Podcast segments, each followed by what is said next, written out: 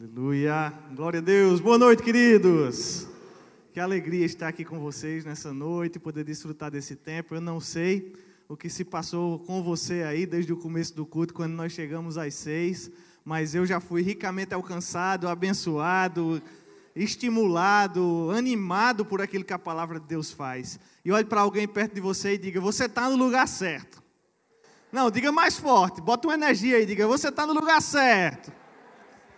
Sabe, queridos, porque essa ideia desse lugar aqui criado por Deus, ele não é uma ideia de um homem, de uma pessoa, não é ideia humana, mas é uma ideia divina. Foi Deus quem criou esse projeto para alcançar o meu e o seu coração. Sabe, muitas vezes eu já ouvi a minha esposa falar, a minha sogra falar, a Jussara que está ali, ali, né? Levi está se manifestando ali com Sueli, né? Mas eu sempre ouvi Raquel falar. Raquel é bauruense, não sei se você conhece, né? Talvez você seja novo aqui na igreja. Eu vim por aqui para o Bauru e levei lá para Paraíba, né? O que tinha de melhor. E aí Raquel sempre fala, ela diz assim, rapaz, a igreja salvou a nossa vida. Foi a igreja que nos deu a condição de superar qualquer desafio que nós enfrentamos. Foi a igreja que nos fez chegar, crescer adultas com estrutura, com saúde, bem, servindo a Deus. E eu lembrei, eu sentado ali, ouvindo o Robert né, e a Márcia falando, o Robert que ficou conhecido como noivo no hospital, mas lá na Paraíba ele ficou conhecido como Mor. Né? Sempre a gente ouvia o áudio, né? Uhul, guerreiros e guerreiras de oração. Né? O Robert hoje melhorou e tal, não sei o que. A gente foi celebrando cada fase mas eu vendo o Robert falar aqui, né, e contemplar o milagre mesmo, queridos, de Deus aqui. Você tem um milagre nessa igreja hoje para celebrar. Né? Amanhã talvez seja um milagre de outra natureza na sua vida, mas você tem motivos para celebrar a Deus. Eu lembrei de, de uma conversa que certa vez eu ouvi, dois homens falando, e um deles dizia assim: rapaz, esse negócio de igreja não tem futuro, não. Tente lembrar da ministração que você ouviu no domingo passado? Às vezes a gente esquece, né, gente? Se a gente for tentar lembrar, domingo passado eu não estava, estava viajando, mas no outro domingo eu estava na igreja e eu preciso, às vezes, parar um pouquinho para lembrar o que foi que. A gente esquece, não é assim? Mas isso não quer dizer que a palavra não está construindo em nós algo. Esses homens conversando, eles diziam assim: rapaz, você está perdendo seu tempo na igreja porque você está aí há anos na igreja e talvez você não consiga lembrar aquilo que foi falado. E o outro homem respondeu: Rapaz, você lembra do que você almoçou no domingo passado? Quem lembra do que almoçou domingo passado aqui? Talvez tenha sido uma ocasião especial. Você que cozinhou, você lembra, né? Você às vezes lembra o que almoçou, mas a gente não lembra o que comeu sexta, o que comeu quinta, o que comeu quarta. Salvo algumas ocasiões especiais que um prato específico te marcou demais, você não lembra do feijão com arroz de todo dia, não. Mas na hora que a dificuldade chega, é esse feijão com arroz quem te dá a segurança, a sustentação, a força. Na hora que o desafio bate na tua porta, é esse feijão com arroz quem te mantém forte e firme. Talvez você não lembre do que você ouviu semana passada, há dois domingos atrás, há três domingos atrás, mas eu quero te dizer nessa noite que você não está perdendo seu tempo, porque quando as dificuldades batem na tua porta, existe uma estrutura aqui por dentro que te faz superar os desafios. Sabe, a gente pode ver mesmo a história do Robert e ver que não foi a força dele. Eu sei que ele, a Márcia, seguraram firme demais até né? e hoje a gente celebra com eles, mas Deus operou, queridos, algo a partir de uma estrutura que vinha sendo construída dia após dia. É por isso que você não está aqui perdendo seu tempo. E é claro que a gente não vai precisar, eu não desejo isso para você, que você precise passar por situações tão desafiadoras como essa. Mas, queridos, qualquer dificuldade que bater na tua porta vai encontrar uma estrutura que você está construindo no silêncio semana após semana, é no feijão com arroz. Se eu tivesse no Nordeste, eu ia falar que era no feijão com farinha, né? Mas é aquela comida de todo dia, que às vezes a gente não lembra e certas vezes a gente até nem valoriza tanto. Mas é isso que está construindo em nós. Algo que vai poder nos fazer ficar firmes. Diga comigo, eu vou ficar firme. Sabe, não importa a circunstância que bata na tua porta, não importa a tribulação que se apresente para você, não importa a dificuldade que surja, o obstáculo, nós temos condição de superar isso, não na nossa força, mas porque existe uma estrutura da palavra construída em nós. E sabe onde essa estrutura foi construída? Eu sei que foi no seu quarto em oração, eu sei que foi na sua comunhão com Deus, na sua leitura da palavra, mas foi aqui, ó. Foi nesse lugar que você vem semana após semana, porque essa igreja não é uma ideia de homens. Isso é algo de Deus. E eu quero que nesse momento você levante sua mão onde você está, que você feche seus olhos e que você levante a Deus ação de graças por essa igreja, porque foi muitas vezes aquilo que você ouviu aqui que nem gostou que te segurou numa, num momento de uma situação difícil. Muitas vezes foi aquela palavra que te animou a tomar posse de uma realidade que parecia longe, que parecia distante para você, mas foi nesse lugar aqui que Deus ele alcançou os teus corações. Obrigado, Pai por essa ideia maravilhosa que é a igreja local. Nós somos tão gratos a você por ter plantado, Pai, essa igreja Verbo da Vida aqui em Bauru, por poder domingo após domingo, terça após terça, quinta após quinta, vir aqui, Senhor, e sair edificado, sair acrescentado, sair melhorado, Pai, sair avançando para o plano que você tem para nós. Nós queremos nessa noite render graças a você por essa ideia maravilhosa que é a igreja local. E nós queremos também, ao mesmo tempo, Senhor, renovar os nossos votos, Senhor, a nossa consagração, a nossa dedicação. Nós queremos ser ainda melhores daqui para frente, Pai. Nós queremos te servir com ainda mais excelência. Nós queremos estar conectados, Pai. Nós queremos nos empenhar para fazer a tua vontade. Porque essa é apenas uma das formas que nós temos, Senhor, de retribuir tudo aquilo que você fez por nós, Pai. Nós somos gratos pela tua obra na nossa vida e nós te agradecemos nessa noite, em nome de Jesus. Eu posso ouvir um amém? Sabe, queridos, quantas razões nós temos para ser gratos. Existem coisas fortes como essa que a gente ouviu do Robert aqui. Eu estava ali até pensando, meu Deus, misericórdia, que coisa forte, né? Mas existem coisas mais suaves que a gente vai construindo no nosso dia a dia as pequenas decisões. Hoje você é um conjunto de pequenas decisões que você tomou ao longo dos anos, ao longo das semanas, ao longo dos meses. E tomara que as nossas decisões, queridos, estejam sendo influenciadas pelas coisas certas, pelos valores da palavra. Porque se nós nos debruçamos por aquilo que a palavra nos mostra, se nós buscarmos compreender aquilo que a palavra nos ensina, a gente vai ver que Deus, ó, faz comigo assim, ó. Faz tempo que Deus tenta alcançar o nosso coração. A gente vê na palavra uma série de esforços. A partir do momento que o pecado entrou no mundo, lá nós vemos Adão, Eva, o jardim, a comunhão quebrada entre Deus e o homem. Desde aquele momento, no capítulo 3 de Gênesis, a partir do verso 15, Deus diz: Olha, eu não vou deixar a coisa assim, não. Eu vou reverter a parada. Eu sei que o pecado acabou de nos separar, mas eu já estou pensando em uma forma, daqui a pouco, de ter você perto de mim de novo. Ou seja, queridos, Deus, ele se esforça na nossa direção.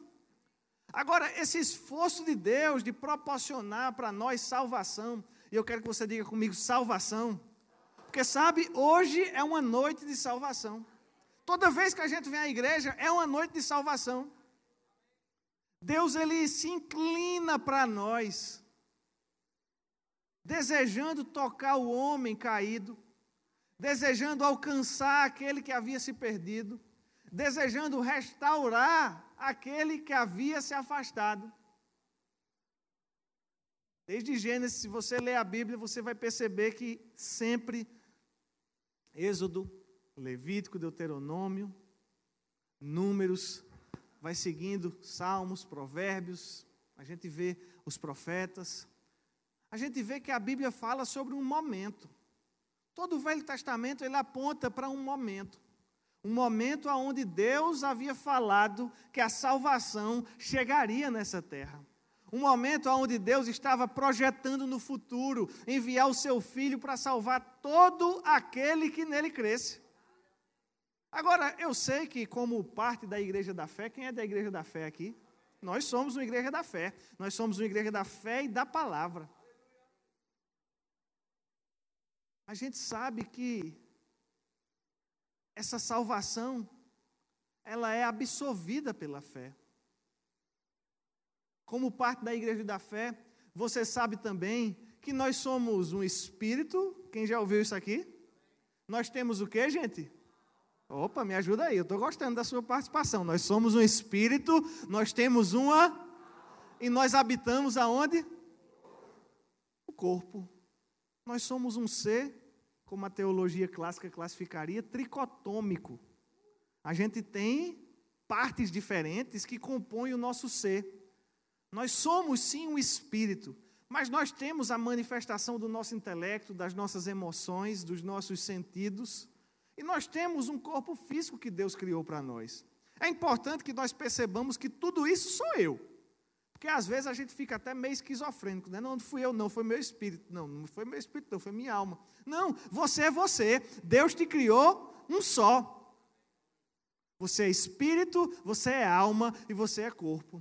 E essa salvação que Deus começou a proporcionar para nós, desde lá de Gênesis capítulo 3, verso 15, ela alcançou o nosso espírito. Diga comigo, espírito. Quando foi isso, gente? Quem é salvo aqui, levanta a mão. Quem já recebeu a salvação proporcionada por Deus? E quando foi que isso aconteceu? Como foi que isso aconteceu? A gente sabe que a salvação ela se dá por meio da fé. Efésios fala que não é por meio de obras, para que a gente não se glorie. Ou seja, não foi nada que eu fiz ou que eu deixei de fazer que comprou a salvação que Deus proporcionou para mim. Agora, se Deus ele está o tempo todo se inclinando, manifestando uma intenção, proporcionando essa salvação, eu preciso trazer uma contrapartida. Eu preciso manifestar também a minha inclinação. E a palavra de Deus chama essa inclinação de fé. A Bíblia diz que a salvação ela é recebida por meio da fé. E essa salvação, Romanos capítulo 10, verso 8, 9 e 10, a Bíblia diz assim: Porém que se diz, a palavra está perto de ti, na tua boca e no teu coração. Isto é a palavra da fé que pregamos. E eu quero que você perceba que a palavra da fé, ela só é palavra da fé se ela estiver em dois lugares ao mesmo tempo. Quais são esses lugares, gente? na boca e no coração. Ou seja, a gente fala mesmo. Crente tem que estar tá falando. Não dá para ser um crente tão caladinho assim, porque muitas vezes a gente não bota para fora aquele que está no coração. E as circunstâncias elas batem na nossa porta. E se elas nos encontrarem calados, elas vão nos deixar derrotados. É por isso que a gente precisa estar tá o tempo todo extraindo através da nossa boca aquilo que a gente crê. E esse processo, ele é tão natural, mas ele começa no nosso primeiro momento como cristãos, que é o momento onde o nosso espírito foi recriado. Romanos, o versículo 9, diz assim: Se com a tua boca confessares Jesus como Senhor, e em teu coração creres que Deus ressuscitou dentre os mortos, serás salvos, serás salvo. Porque com o coração se crê para a justiça e com a boca se confessa a respeito da salvação. Quem foi que passou por esse dia aqui, aonde você formou no seu coração uma convicção, crendo que Jesus havia sido ressuscitado por Deus dos mortos, o Filho de Deus que foi enviado para nos salvar, morreu, mas ele não ficou morto, ele ressuscitou ao terceiro dia, e essa salvação foi para alcançar o meu e o seu coração. No dia que nós formamos essa convicção no nosso coração e nós colocamos para fora, verbalizando através da nossa boca, por meio da fé, a Bíblia diz que nós fomos salvos. Oh, aleluia! Não sei se você fica animado com isso, mas saber, queridos, que o meu destino foi alterado, enche o meu coração de alegria. Sabe o que mais? A Bíblia diz que nesse momento você foi feito nova criatura a Bíblia diz que o teu espírito foi recriado. Diga comigo, recriado. E essa é uma palavra importante, porque ele não foi recalchutado, ele não foi remendado, ele não foi consertado. A Bíblia diz que o nosso espírito foi recriado. A Bíblia diz que nós somos novas criaturas. Você não é uma criatura seminova. Você é novinho em folha. As coisas velhas, ó, passaram e eis que tudo se fez novo. A Bíblia diz que no momento que nós fomos salvos, ocorreu um transporte. Colossenses diz que nós fomos libertos do império das trevas e fomos transportados para um reino de luz, para o reino do Filho do amor de Deus. Eu não sei o que era que te prendia antes, mas já não prende mais, porque você já não está lá, você está dentro, injetado, arraigado, alicerçado, fortificado no amor de Deus. Você se alegra com a salvação que Deus proporcionou para nós? Nós estávamos destinados, olha que palavra forte, a Bíblia diz isso. Nós estávamos destinados para a ira. Mas Deus nos levou para o seu amor. Você pode agradecer a Deus aí pela salvação que alcançou o nosso coração. Obrigado, Pai. Obrigado, Pai. Mas eu quero que você abra comigo no livro de Tiago, meu xará irmão do Senhor Jesus Cristo. No capítulo 1, verso 21, Tiago vai falar um pouco mais a respeito dessa salvação que um dia alcançou o nosso espírito. Gostaria que você abrisse sua Bíblia comigo para que a gente possa ler junto. Tiago, capítulo 1, vamos ler a partir do verso 21. Antes de fazer uma leitura, eu quero apenas fazer uma ponderação. Eu acredito que você sabe que essas cartas são comunicações, epístolas do Novo Testamento. E toda carta, eu gosto sempre de pensar assim, ela foi escrita por alguém e para alguém. Quando a gente compreende quem é o emissor e o destinatário da comunicação, fica muito mais fácil a gente entender a mensagem que está sendo trazida ali. O emissor dessa comunicação foi Tiago. Tiago era irmão de Jesus. Aparentemente, durante a vida de Jesus, não há indícios de que Tiago havia crido no Senhor Jesus como Salvador, mas ele se refere a Jesus como seu Senhor várias vezes aqui na carta. O que nos mostra que ver a morte e a ressurreição de Jesus talvez tenha mudado algo no pensamento de Tiago. E essa carta ela foi escrita para os judeus que haviam sido salvos e estavam na dispersão. E você pode perguntar, Tiago, a mim, no caso, agora, Tiago, como é que você sabe isso? Se a gente lê os primeiros versículos da carta de Tiago, a gente vai ver que essas informações estão ali. E aí, quando a gente chega no verso 21, falando para esses judeus que eram cristãos e que estavam espalhados, Tiago diz assim: portanto, despojando-vos, todo mundo está comigo no verso 21? Portanto, despojando-vos de toda impureza e acúmulo de maldade, acolhei com mansidão a palavra em vós implantada, a qual é poderosa para salvar a vossa alma. Tornai-vos, pois, praticantes da palavra, e não somente ouvinte, enganando-vos a vós mesmos. Porque se alguém é ouvinte da palavra e não praticante, assemelha-se ao homem que contempla o seu rosto no espelho natural. Pois a si mesmo se contempla, se retira e para logo se esquece como era a sua aparência. Tiago, falando para os irmãos que estavam espalhados, ele diz que nós precisamos nos despojar e quando a Bíblia fala sobre os irmãos daquela época, nós entendemos que essa comunicação também, de certa forma, nos alcança como irmãos dessa época. Afinal de contas, essas epístolas, elas foram escritas para a igreja. E quem é a igreja aqui nessa noite? Tiago está dizendo para nós nessa noite, ele diz, olha, despojando-vos de toda impureza e acúmulo de maldade.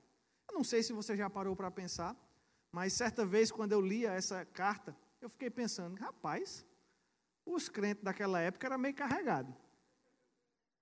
Porque Tiago fala sobre impurezas e ele fala também sobre uma maldade que é acumulada. Tiago vai falar que se nós tirarmos isso e nós acolhermos, diga comigo, acolher, acolher com mansidão a palavra em voz implantada, isso vai produzir, gente, o quê? Salvação. Para quem? Me ajudem aí, quem é que está lendo comigo?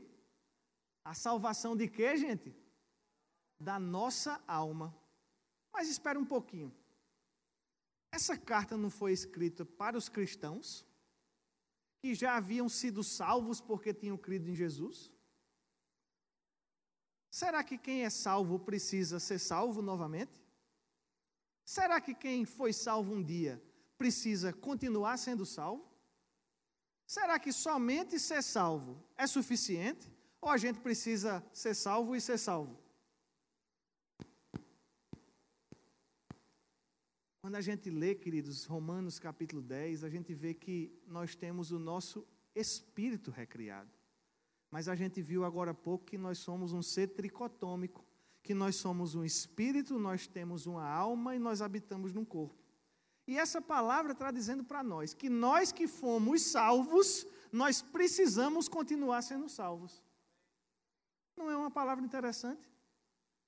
E se a Bíblia está dizendo para nós que nós precisamos atentar para um certo procedimento que traz a salvação da nossa alma, embora o nosso espírito já tenha sido salvo no dia que nós confessamos Jesus, você está conseguindo me entender? Eu preciso atentar para esse procedimento.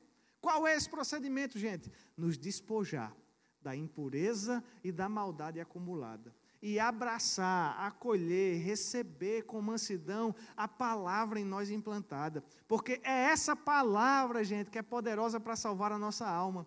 Eu não sei se você é grato a Deus pela palavra, mas o que seria de nós se Deus não nos tivesse deixado a sua palavra? Agora, despojar não é algo que fazem conosco. Despojar é tirar. É como se eu tivesse com um blazer aqui hoje à noite e eu tirasse. Como eu estou com um casaco, se o casaco. Eu até trouxe um casaco para Bauru, vocês acreditam? Olha que coisa grave. Porque esses dias aqui, eu vou dizer para vocês, está quente. Mas na viagem a gente vem precavido, né? Trouxe um casaquinho. Se eu tivesse com ele, com certeza eu tinha tido que tirá-lo. E é isso que a palavra está dizendo. Olha, existem coisas na nossa vida que precisam ser deixadas de lado enquanto outras coisas precisam ser acolhidas. Você percebe esses dois verbos diferentes, despojar e acolher? A Bíblia é muito clara, muito objetiva. A gente é que complica às vezes. Mas a Bíblia está dizendo: olha, tira a maldade acumulada, tira a impureza. Fico pensando: será que era só aqueles irmãos judeus da dispersão que tinham impurezas que precisavam ser removidas? Será que eram apenas eles que tinham maldades que se acumulavam? Queridos, porque se nós vivemos no mundo como nós vivemos, você sabe, como eu sei, que o mundo ele trabalha para colocar coisas no nosso coração. A gente vem para a igreja no domingo, a gente adora a Deus, mas se a gente não tiver consciente daquilo que a palavra fala, na segunda vão chegar coisas novas, no meu trabalho, no seu trabalho, na escola, na faculdade, no meio aonde nós vivemos, na nossa família, e impurezas vão se colocando na nossa semana, impurezas vão se acumulando sobre nós ao longo do nosso tempo. E se a gente não tiver com clareza, a gente não vai saber que precisa tirar aquilo. Porque o primeiro passo para a gente fazer alguma coisa é saber que existe algo a ser feito. Você concorda comigo?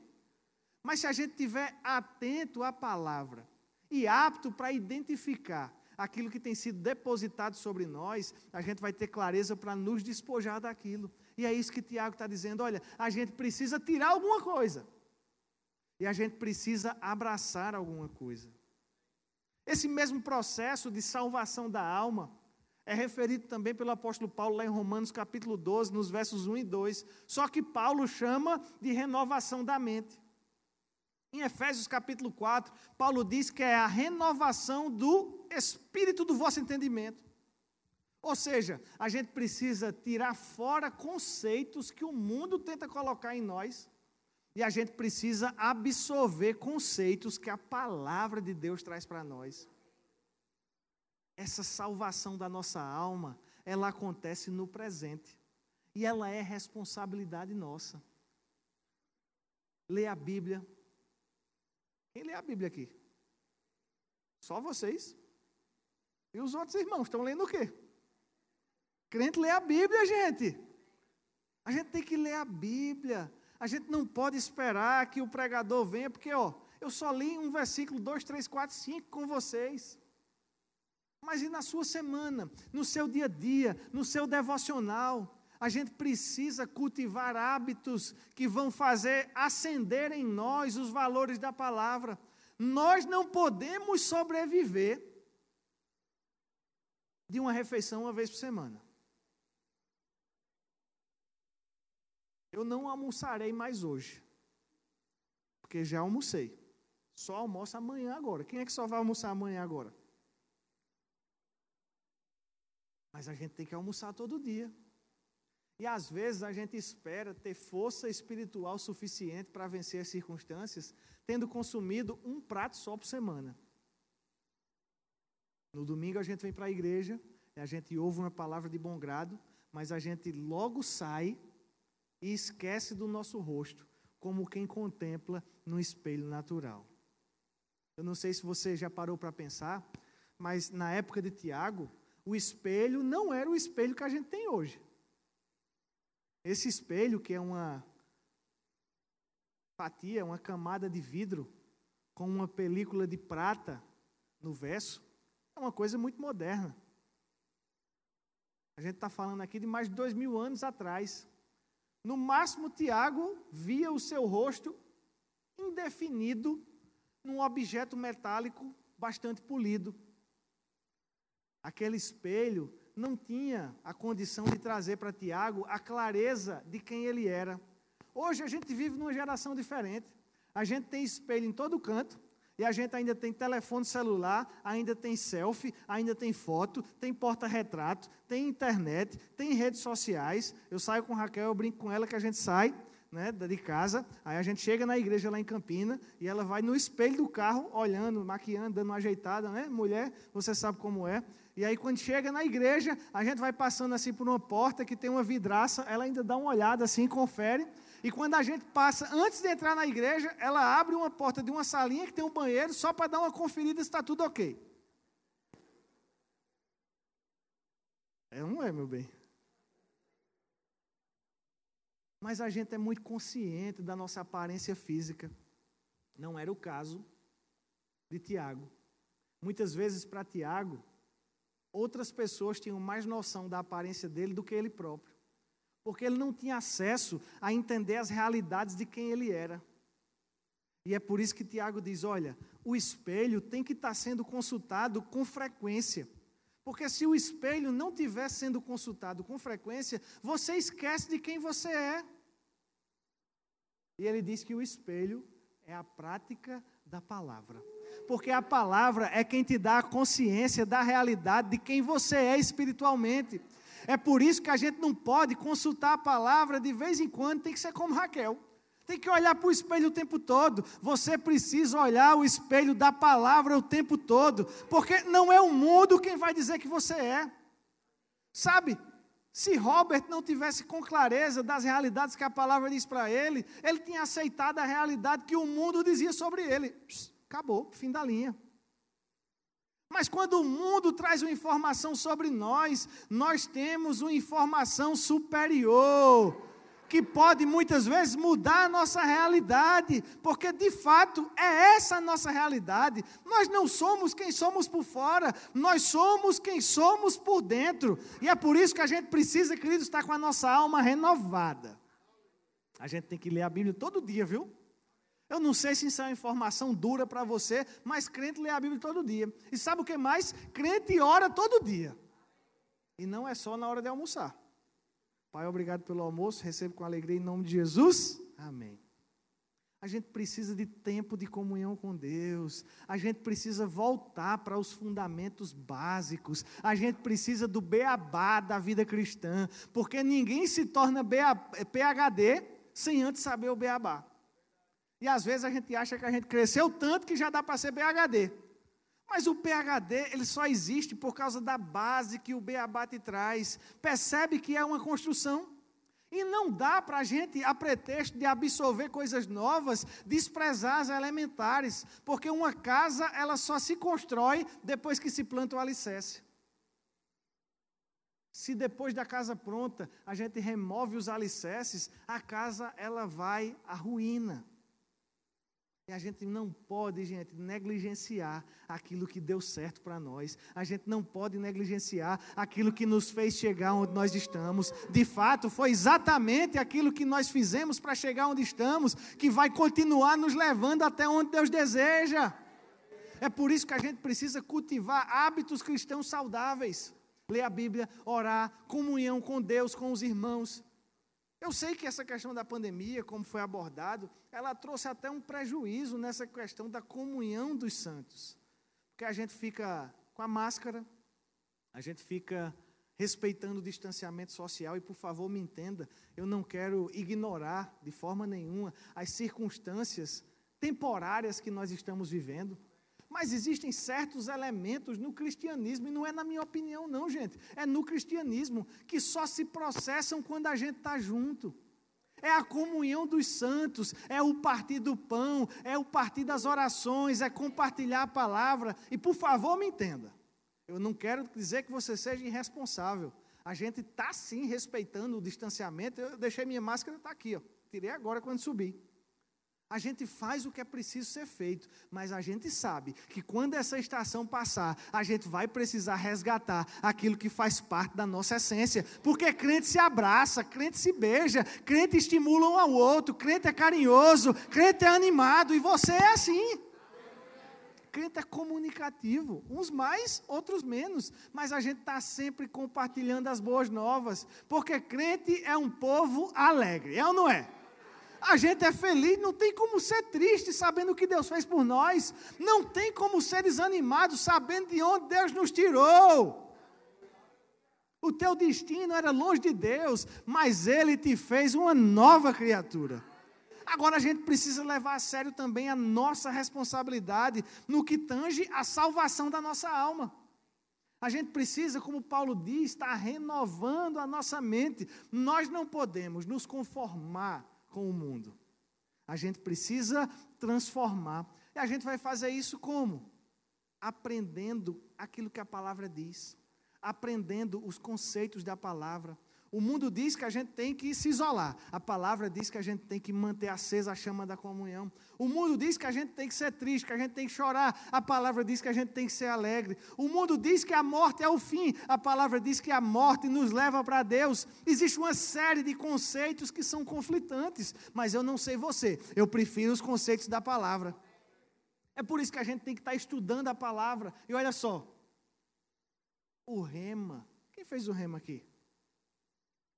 Tem gente que ainda não fez. Seria uma boa possibilidade. Porque, como a gente viu a Cidinha falando ali, tanta coisa transformada na nossa vida, a nossa família transformada. Eu não sei você, mas a minha família é fruto da palavra da fé revelada, é fruto daquilo que foi ensinado. Ah, Tiago, mas é porque vocês falam demais dessa escola. É porque o negócio é bom, a gente tem que falar, gente. E não é com soberba, não. O pessoal até diz, rapaz, vocês do verbo da vida, vocês têm uma autoestima boa, né? A gente tem. Mas não é por nossa causa, é por causa da palavra, é por aquilo que Deus fez por nós. Se eu sei que algo faz bem, se eu sei que algo funciona, eu quero para você também, porque você é meu irmão, eu te amo. Agora, é claro que a gente tem que investir tempo.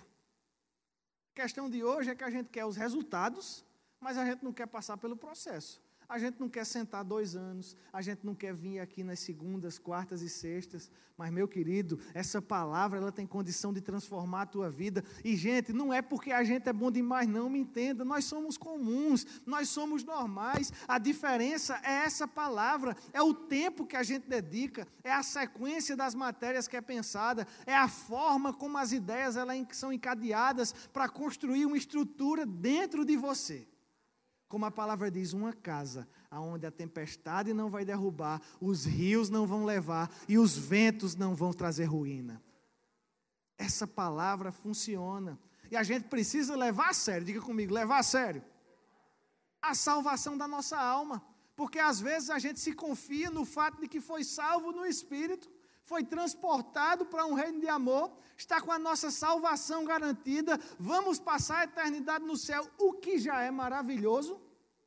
Mas se a gente não tiver empenhado na salvação da nossa alma, a gente pode passar uma existência toda aqui na terra sem desfrutar das realidades que Deus já conquistou para nós.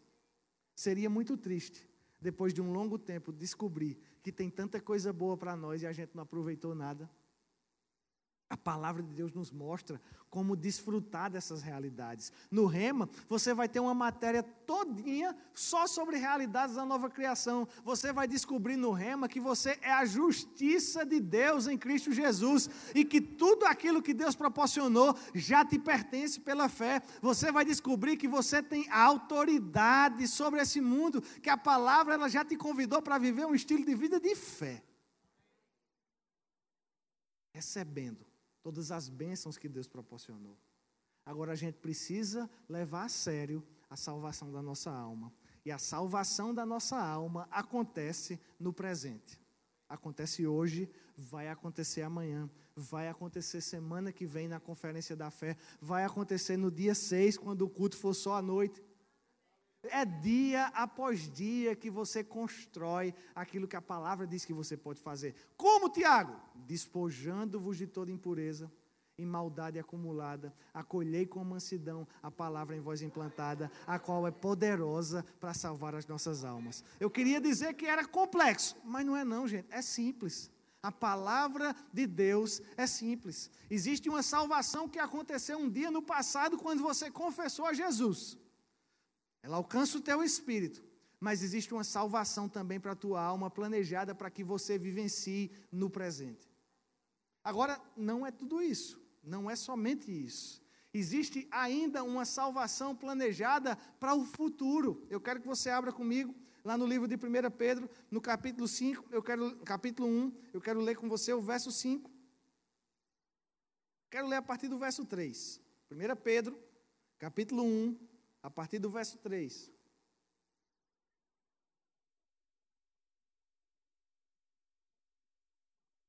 Todo mundo chegou lá? Podemos ler juntos? A Bíblia diz: Bendito Deus e Pai do nosso Senhor Jesus Cristo, que segundo a sua muita misericórdia, olha que coisa boa, Deus não está com pouca misericórdia, Deus não está com falta de misericórdia, Deus não está com escassez de misericórdia, segundo a sua muita misericórdia, nos regenerou para uma viva esperança mediante a ressurreição de Jesus Cristo dentre os mortos. Para uma herança incorruptível, sem mácula, imacessível, imacessível quer dizer que não murcha, reservada nos céus para vós outros, que sois guardados pelo poder de Deus, mediante a fé, para a salvação preparada para revelar-se no último tempo. Pedro está escrevendo para a igreja, você vai ver isso também nessa carta, e ele está dizendo que existe uma salvação preparada para revelar-se no último tempo. Ou seja, a gente desfrutou de uma salvação no passado, a gente desfruta da salvação no presente, mas existe uma salvação destinada para o futuro, e essa salvação, ela vai trazer para nós a viva esperança que nós temos, a herança incorruptível. Do que você está falando, Tiago? Que salvação é essa? Porque eu sei que a gente falou da salvação da alma, eu sei que a gente falou da salvação do espírito, mas existe, gente, também uma salvação preparada para o nosso corpo. Esse corpo que a Bíblia chama que é um corpo de humilhação, esse corpo que sofre aqui na terra com limitações, esse corpo que sofre com circunstâncias, na semelhança daquilo que aconteceu com Jesus, nós seremos também glorificados. É isso que a Bíblia diz. A Bíblia fala lá em 1 Coríntios, capítulo 15, no verso 19, que a nossa esperança não está nessa terra. Que se nós vivemos só uma vida natural, nós somos os mais infelizes de todos os homens. Eu não sei o que é que você acha, mas eu acho que é uma expressão extremamente forte dizer que nós, a igreja de Cristo, e Paulo estava escrevendo para a igreja, aquela mesma igreja que ele chamou de triunfante, ele disse: Olha, se é só para essa vida que a gente vive, a gente é os mais infelizes. Por que, gente? Porque muitas vezes nós vivemos essa vida com limitações nós deixamos de lado os prazeres transitórios do pecado, muitas vezes quando as pessoas estão prosperando por caminhos equivocados. Eu e você recuamos por causa dos princípios que nós acreditamos. E se a nossa vida se acaba quando nós morremos, de que valeu isso? de que valeu a nossa renúncia, de que valeu a nossa dedicação, de que valeu a nossa firmeza em abraçar os princípios que nós acreditamos, se a nossa vida é apenas para essa terra. Mas a Bíblia nos garante que a nossa vida não acaba no caixão. Quando o nosso corpo ele for sepultado, quando o nosso corpo estiver sendo enfrentando a corrupção, como a palavra diz, o nosso espírito estará com Deus e nós estaremos desfrutando de uma realidade que transcende tudo isso aqui que nós vemos. Nós somos eternos. Diga comigo, eu sou eterno. Deus criou você um ser eterno. E aonde nós vamos passar essa eternidade faz toda a diferença. Porque a Bíblia chama esse tempo que nós vivemos aqui na terra de peregrinação. A Bíblia diz que esse tempo que nós vivemos, ele é transitório, mas nós vamos desfrutar de uma eternidade ao longo ao lado de Deus. E queridos, a semelhança daquilo que aconteceu com Jesus, que teve o seu corpo corruptível transformado num corpo incorruptível, nós teremos também a salvação, alcançando o nosso corpo mortal. 1 João capítulo 3 fala, 1 João capítulo 3, verso 1, diz: Vede que grande amor nos tem concedido o Pai, a ponto de sermos chamados filhos de Deus. Quem é filho aqui nessa noite? Você é fruto de um grande amor da parte do Pai. E de fato, somos filhos de Deus.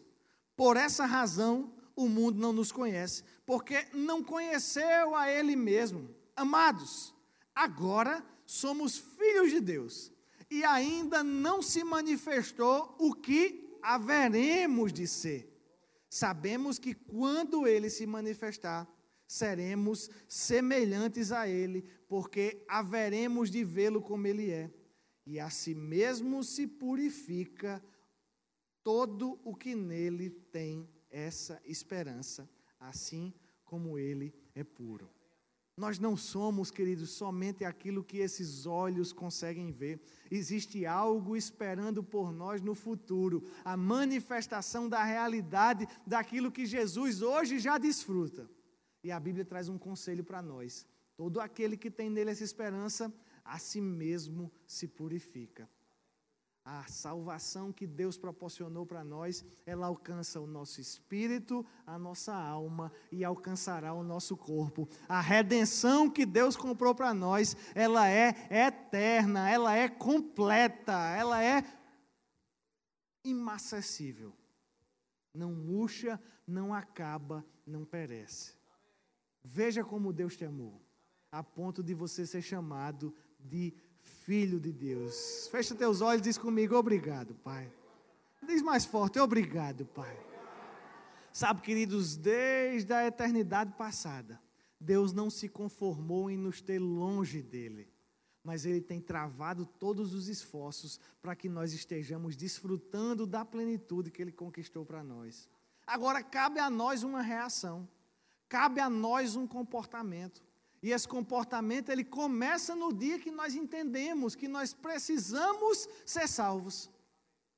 Mas a vida cristã não se resume a um instante, não se resume a um ponto no tempo. A vida cristã, ela é uma continuidade e nós precisamos no nosso cotidiano tomar as escolhas certas. Nós precisamos abraçar a palavra. Eu quero que você fique de pé nesse momento. Eu quero orar com você em gratidão a Deus pela Sua palavra, porque é a consciência dessa palavra quem vai nos conservar puros.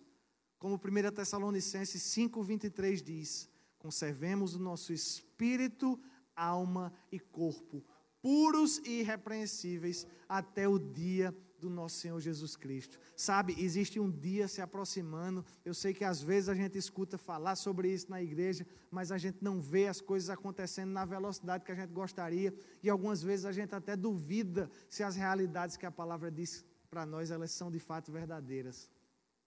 Mas a nossa vida, ela não se resume somente àquilo que nós vemos. Existe uma vida eterna que foi comprada por Deus Essa vida eterna ela foi comprada com preço de sangue, o sangue de Jesus que entregou a vida dele por amor a mim e por amor a você, para que nós desfrutássemos durante essa nossa peregrinação terrena de uma realidade triunfante aqui nessa terra, mas também para que nós chegássemos até a eternidade próximos a Deus. Nós não vamos viver longe de Deus, nós não vamos viver separados de Deus, nós vamos desfrutar da eternidade ao lado do nosso Senhor e do nosso Salvador. Feche teus olhos. Agradece a Deus. Quantas razões nós temos para agradecer nessa noite? O pastor Daniel, ele levantou um clamor de ações de graças aqui. E sabe, queridos, às vezes a gente subestima as razões pelas quais nós precisamos ser gratos a Deus. A Bíblia diz que é Deus quem nos dá a vida, a respiração tudo o mais. Se hoje nós estamos com os nossos pulmões cheios de ar, se hoje nós temos condição de nos movimentar, se hoje nós temos condição de viver essa vida que Deus conquistou, é porque o próprio Deus tem proporcionado para nós. É Ele quem nos alcançou. É Ele quem nos vivifica, é Ele quem nos mantém de pé, é essa palavra quem salva a nossa alma. Levanta mesmo a tua voz aonde você está e começa a agradecer a Deus. Não espera por mim. Eu sei que você tem as suas razões, você tem os seus motivos, você tem os seus milagres para agradecer, você tem os seus testemunhos para contar, porque Deus ele tem sido maravilhoso com cada um de nós. Deus ele tem sido sempre bom.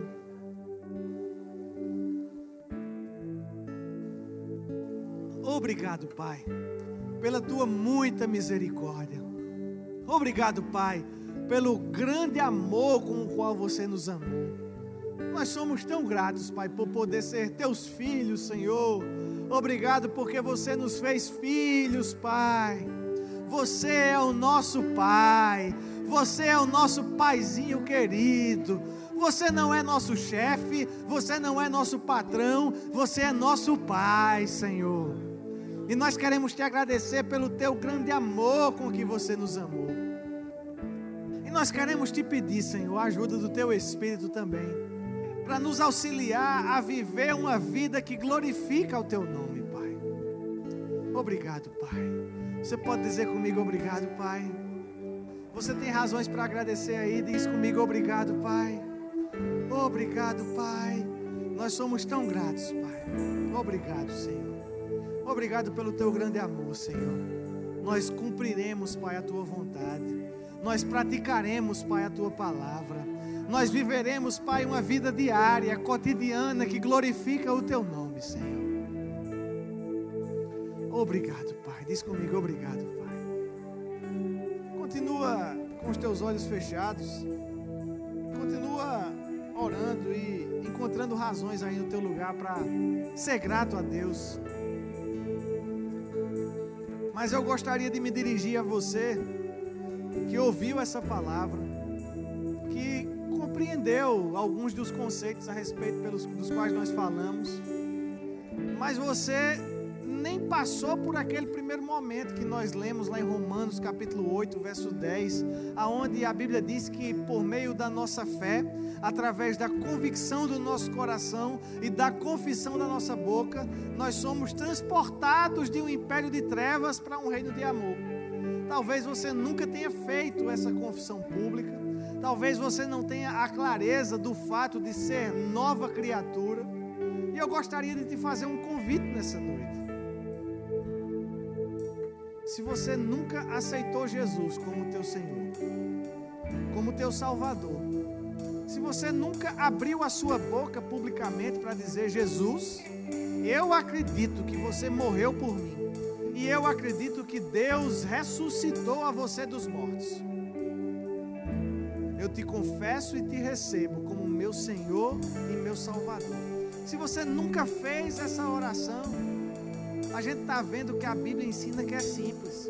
Não é uma questão muito complexa, mas é uma questão que pode mudar o teu destino eternamente. Se você nunca aceitou Jesus e está conosco aqui hoje à noite, está na nossa igreja, ouviu a palavra e gostaria de fazer essa confissão, para que no seu interior, perceba, no seu interior, essa mudança se opere. Não vai ser uma mudança exterior. Você não vai mudar o seu tom de voz, o seu tom de cabelo, você não vai mudar a sua altura, a sua aparência, mas dentro de você, o seu espírito vai ser recriado, o seu destino eterno vai ser alterado e você vai ser introduzido na família de Deus. Perceba, na família de Deus. Esse não é um convite para que você adira ou faça parte de uma nova igreja, de uma nova religião. Não se trata disso. Esse é um convite para você que deseja abrir o seu coração para receber a Jesus como seu Senhor e seu Salvador. Se você deseja fazer isso nessa noite, eu gostaria que aí mesmo no seu lugar você levantasse a sua mão para que eu pudesse orar por você. Nós temos uma mão levantada ali. Glória a Deus. Aleluia. Hoje é noite de salvação. Eu estou vendo a sua mão. Alguém mais deseja nessa noite entregar a sua vida a Jesus? Levanta aí mesmo o teu lugar, faz um sinal para mim com a tua mão.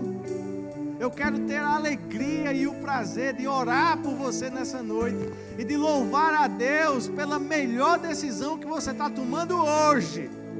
Se você deseja receber Jesus como teu Senhor, levanta a tua mão aí mesmo no lugar onde você está. Obrigado, Pai. Obrigado, Pai, pelo Santo Espírito. Obrigado, Pai, pelos corações e mentes convencidos pela tua palavra. Obrigado, Pai, pelos corações abertos para acolher com mansidão aquilo que você compartilhou conosco hoje à noite.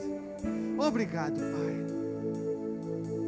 Alguém, talvez você já tenha aceitado a Jesus um dia no seu passado, mas por circunstâncias que a vida muitas vezes nos impõe, você acabou se afastando do caminho do Senhor.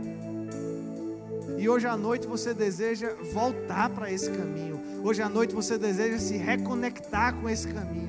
Hoje à noite você deseja se reconciliar com Deus. Se você deseja aceitar Jesus, ou se, ou se você deseja voltar para o caminho do Senhor, eu desejo que você levante a sua mão aí mesmo onde você está, só para que eu possa te ver. Há alguém mais que deseja aceitar Jesus nessa noite? Oh, aleluia. Há alguém mais? Quero convidar essa irmã que levantou a mão ali. Você pode vir até aqui à frente, querida, por gentileza. Pode vir aqui por esse corredor mesmo. Você pode celebrar comigo nessa noite a salvação alcançando esse coração. Você pode glorificar a Deus por essa salvação de Deus, transportando essa querida irmã no reino do Espírito. E se você está vendo ela vir aqui, e você devia ter vindo, venha também. Hoje é noite de salvação. Levante sua mão aí mesmo onde você está e venha até aqui à frente. Eu quero orar por você. Obrigado, Pai, em nome de Jesus, pelos meus irmãos. Obrigado, Pai, por essa família nessa noite. Se você deseja se reconciliar com o Senhor, vem aqui à frente. Me perdoe até por estar sendo, talvez, na leitura de alguns insistente. Mas eu não quero que você volte para casa hoje à noite sem desfrutar daquilo que Deus preparou para você. Levanta a tua mão aí mesmo no teu lugar onde você está, bem alta assim para eu te ver, e vem aqui na frente. Há alguém mais que deseja aceitar Jesus nessa noite? A Bíblia diz que se uma vida se entrega a Deus, a gente tem uma festa no céu. E eu quero que essa festa no céu repercuta aqui na terra também. Porque hoje é uma noite de alegria. Como é teu nome? Adeline. Seja muito bem-vinda, Adeline. Nós somos gratos a Deus pela sua vida e estamos felizes pela decisão que você está tomando de se conectar com a salvação que Deus proporcionou para você. A Bíblia diz que é simples. É crer com o coração e confessar com a boca. Você crê com o seu coração que Deus ressuscitou Jesus dentre os mortos?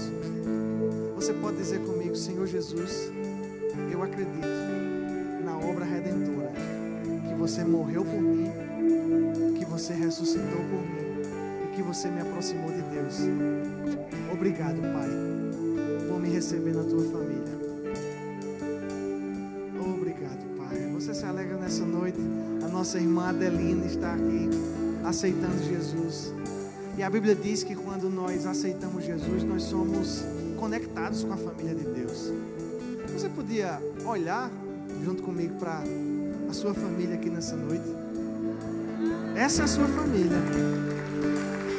São pessoas que estão prontas para te acolher em qualquer dificuldade. São pessoas com as quais você pode contar para avançar naquilo que Deus tem para você. Porque, Adeline, hoje é o primeiro